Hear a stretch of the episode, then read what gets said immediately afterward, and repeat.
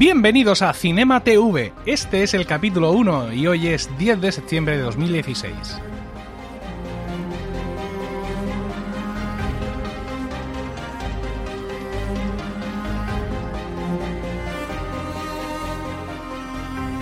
Muy buenas, esto es Cinema TV, el podcast de cine y series de televisión realizado de manera aperiódica e indiscriminada por todos los miembros de Milcar FM. En este podcast, uno de los locutores de nuestra red de podcast te va a hablar de una película o serie de televisión que haya visto y que te quiera recomendar para que la veas o para que te evites un sufrimiento innecesario. Yo soy Emilcar y voy a compartir con vosotros mis sensaciones sobre la serie Zoo.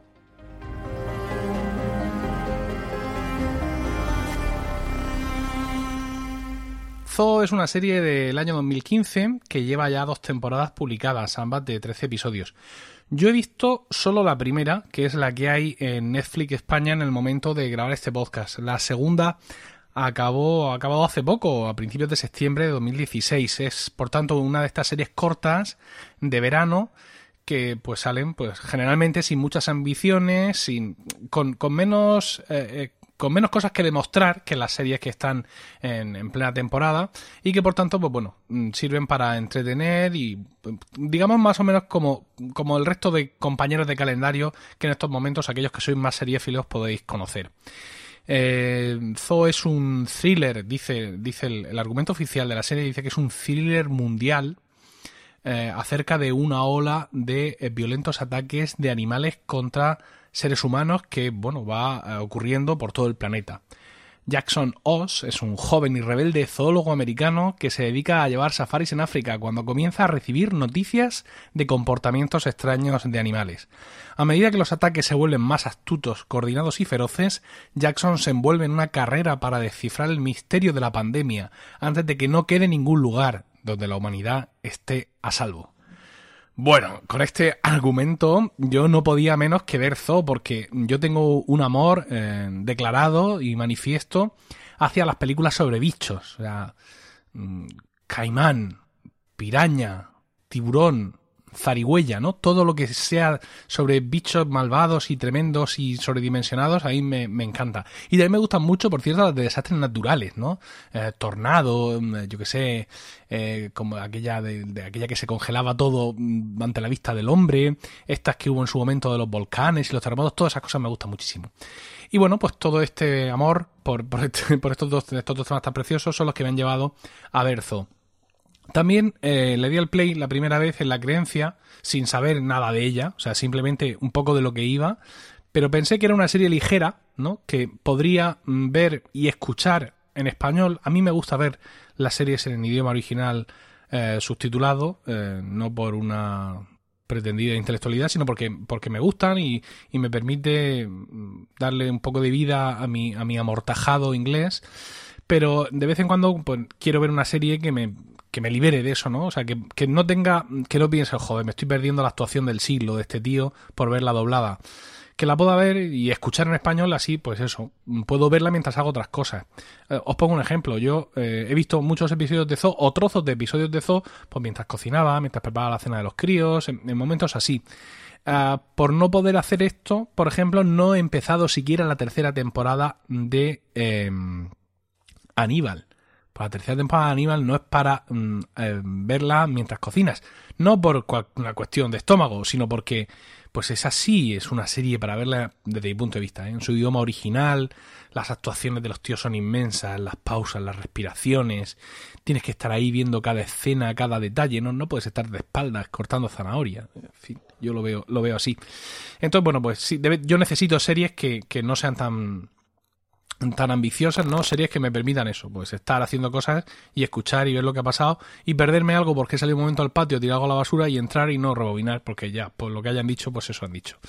Y eso es lo que yo pensaba que era Zoo y realmente pues no me equivocaba, lo cual pues me alegra mucho, ¿no? Es una serie que en ese sentido ha satisfecho mis expectativas. Vamos a ir con, con um, el plantel de actores, el personaje principal, bueno, teórico protagonista, este Jackson Oz, este que dicen joven y rebelde zoólogo americano, está interpretado por James Walk, a quien desconozco perfectamente.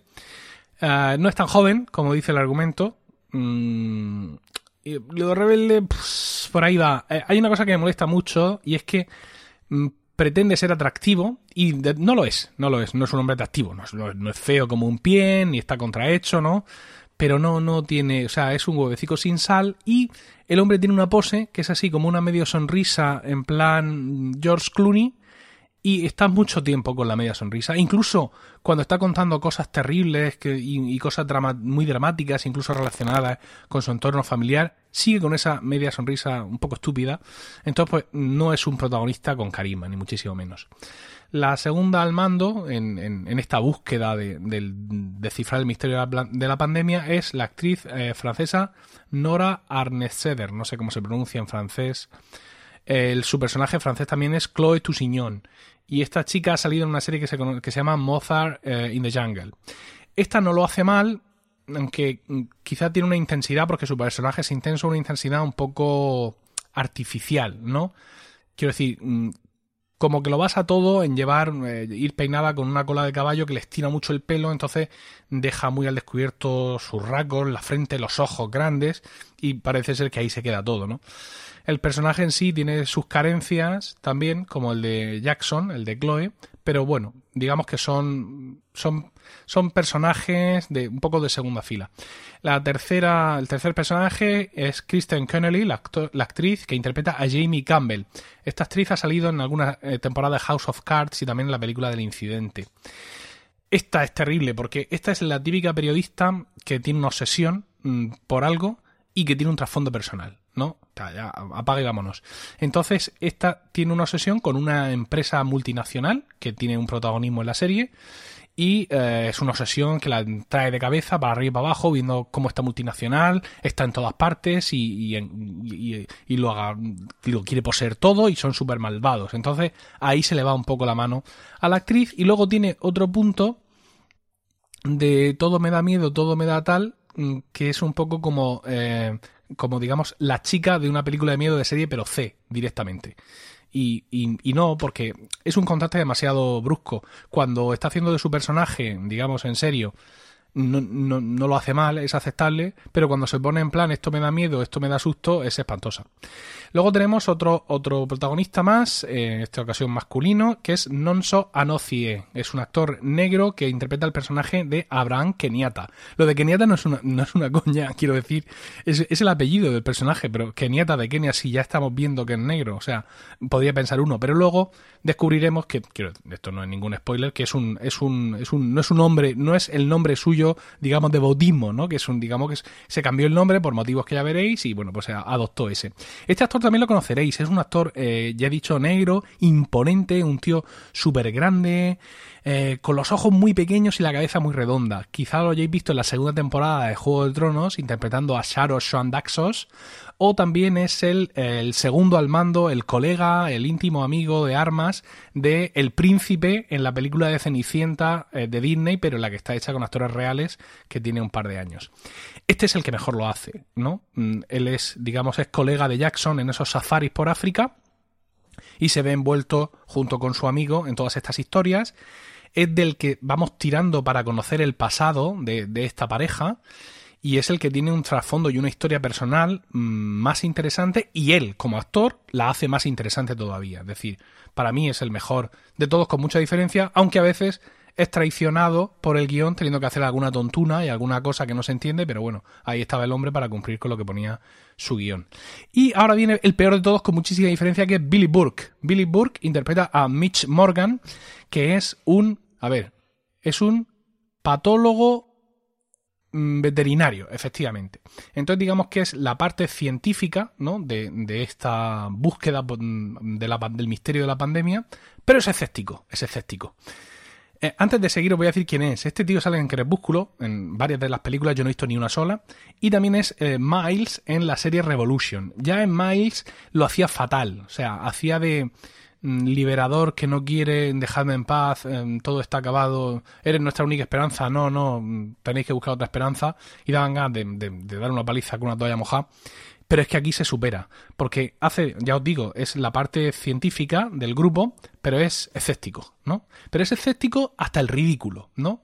Yo que sé, en un momento dado, pues imaginaos, pues un ataque coordinado entre varios leones. Entonces, pues él dice, pues bueno, es muy extraño, porque son las leonas las que atacan, los leones están todo el rato tocándose el tal, los leones machos, imaginaos, no sé, estoy improvisando, los leones machos entre ellos no se comunican, pero bueno, podría ocurrir en un caso si se sienten muy amenazados, da una explicación que puedes pensar que... Pero, insisto, hay momentos que son ridículos, ¿no? O sea, tú, él puede ver un San Bernardo mm, con una ametralladora mm, ametrallando gente y todavía puedo decir, pues sí, en algunas ocasiones los San Bernardo pueden usar armas de repetición. O sea, llega momentos que cada vez que le preguntan, dicen, ¿para qué le preguntáis? Se lo va a justificar todo. O sea, aunque tenga él directamente a un mono encima, insultándole y sacando los ojos y, robándole el dinero y, y, las tarjetas de crédito, él va a salir con alguna justificación absolutamente absurda. Y luego él como actor es maléfico. O sea, es espantoso. Lo he puesto en algún momento doblado, eh, perdón, sin el doblaje para ver si en inglés mejoraba y no, no, es casi peor es casi peor. Además, su trasfondo personal es también de, en fin, para olvidarlo, yo no sé eh, este hombre por qué hace estas cosas, por qué odia al resto de la humanidad.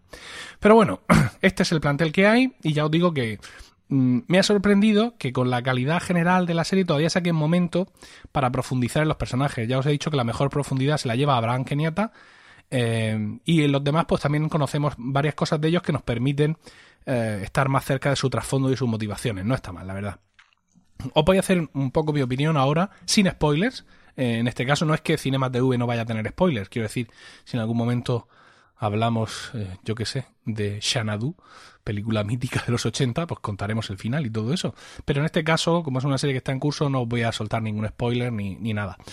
Eh, está basada en un libro, en un libro que desconozco y que además no me he animado a leerlo. O sea, cuando vi la primera temporada de Juego de Tronos, sí fui rápidamente a leerme todo lo que se había escrito al respecto, pero mm, no, en este caso no, lo he hecho. Me, parece que puedo ir sin el libro, porque además tampoco sé hasta qué punto lo sigue fielmente.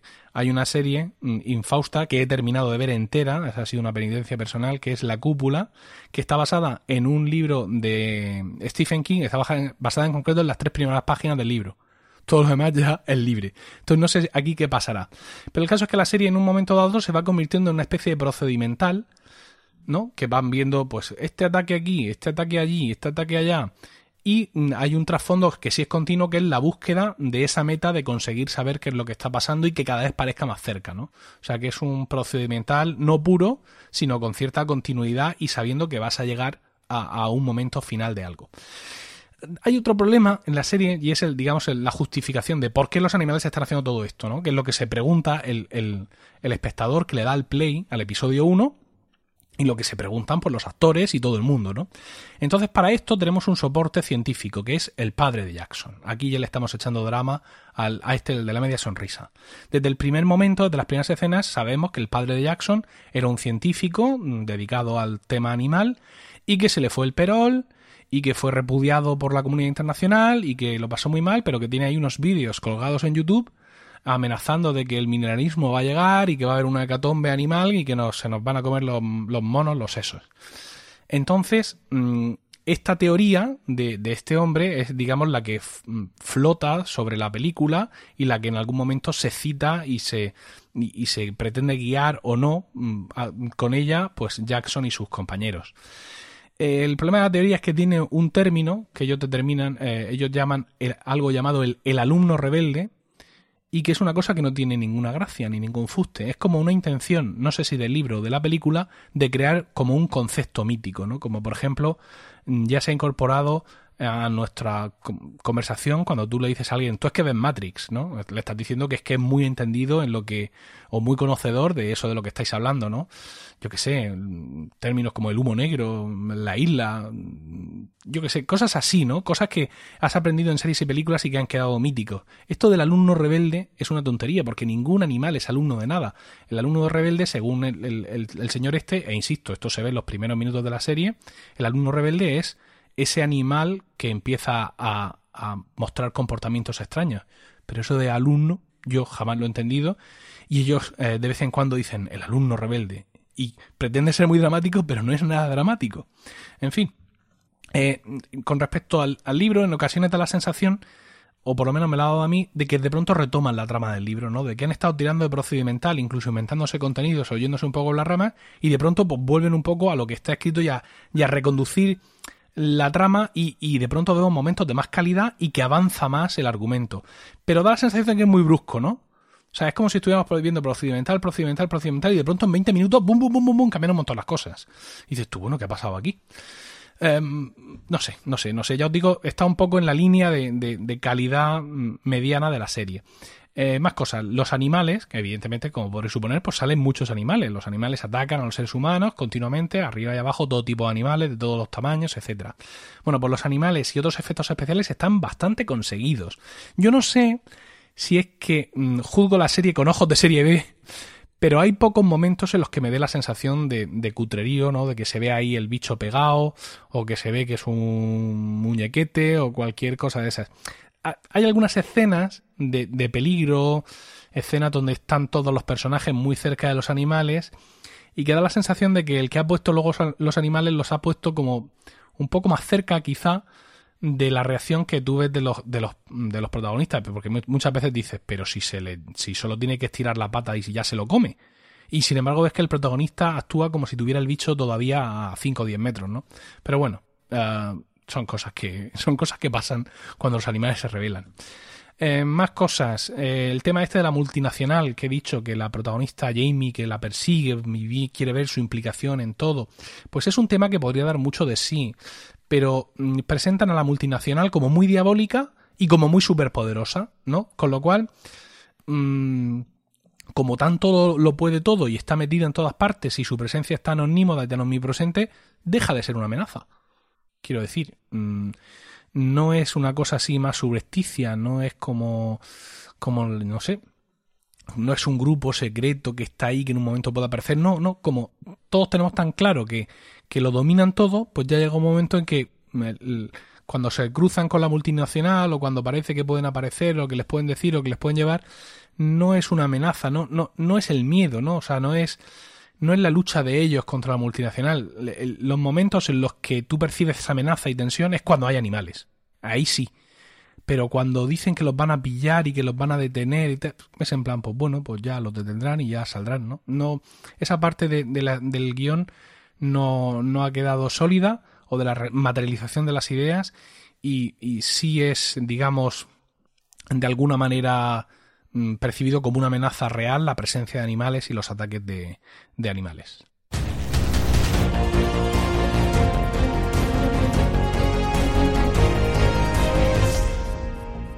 ¿Recomendada? Pues sí, sí, sin duda, para lo que os he dicho desde el principio para pasar un rato despreocupado, mm, para verla en, poco tiempo, para tenerla ahí eh, mientras cocinas, mientras eh, limpias, mientras te pones a doblar ropa delante de la tele. Es decir, es una serie que puedes mm, ver barra escuchar. En un momento dado pasa algo, te das la vuelta y pues no pasa nada. Te pierdes dos frases porque has ido un momento a otro sitio, tampoco pasa nada. Em, puedes mm, parar un episodio 15 veces que no te le vas a perder el ritmo ni la cosa, decir, no es en plan, ay, voy a verlo desde el principio porque es que tal, no quiero, quiero estar involucrado en la tensión, no. Entonces, por ese sentido, también eso también es entretenimiento y también es un material interesante. Como os he dicho, he visto la primera temporada, que es lo que hay ahora mismo en Netflix España, y, por ejemplo, no me voy a ir al torrent a descargar la segunda temporada, ni me voy a meter, usar una VPN para entrar a Netflix Estados Unidos y ver cómo sea esa segunda temporada con los subtítulos en el idioma que sea. Es decir, que, pues sí, me ha gustado, me ha entretenido, pero bueno, voy a esperar con paciencia a que aparezca la segunda temporada de Netflix y la veré pues eh, con más o con menos prisa. Es un entretenimiento banal y como tal sí, sí la recomiendo. Y con esto hemos llegado al final de este primer episodio de, Cinema TV. Gracias por el tiempo que habéis dedicado a escucharme y espero que os haya resultado entretenido. Tenéis información y enlaces de este episodio y de esta serie en emilcar.fm donde también espero vuestros comentarios y también espero que animéis al resto de locutores de la red a que se sumen a esta iniciativa y que nos cuenten por aquí lo que les ha gustado y lo que no del cine y de la televisión. Un saludo y vigilad esta noche el comportamiento de vuestra mascota. No sea hoy el día en que los animales hayan decidido reclamar la tierra.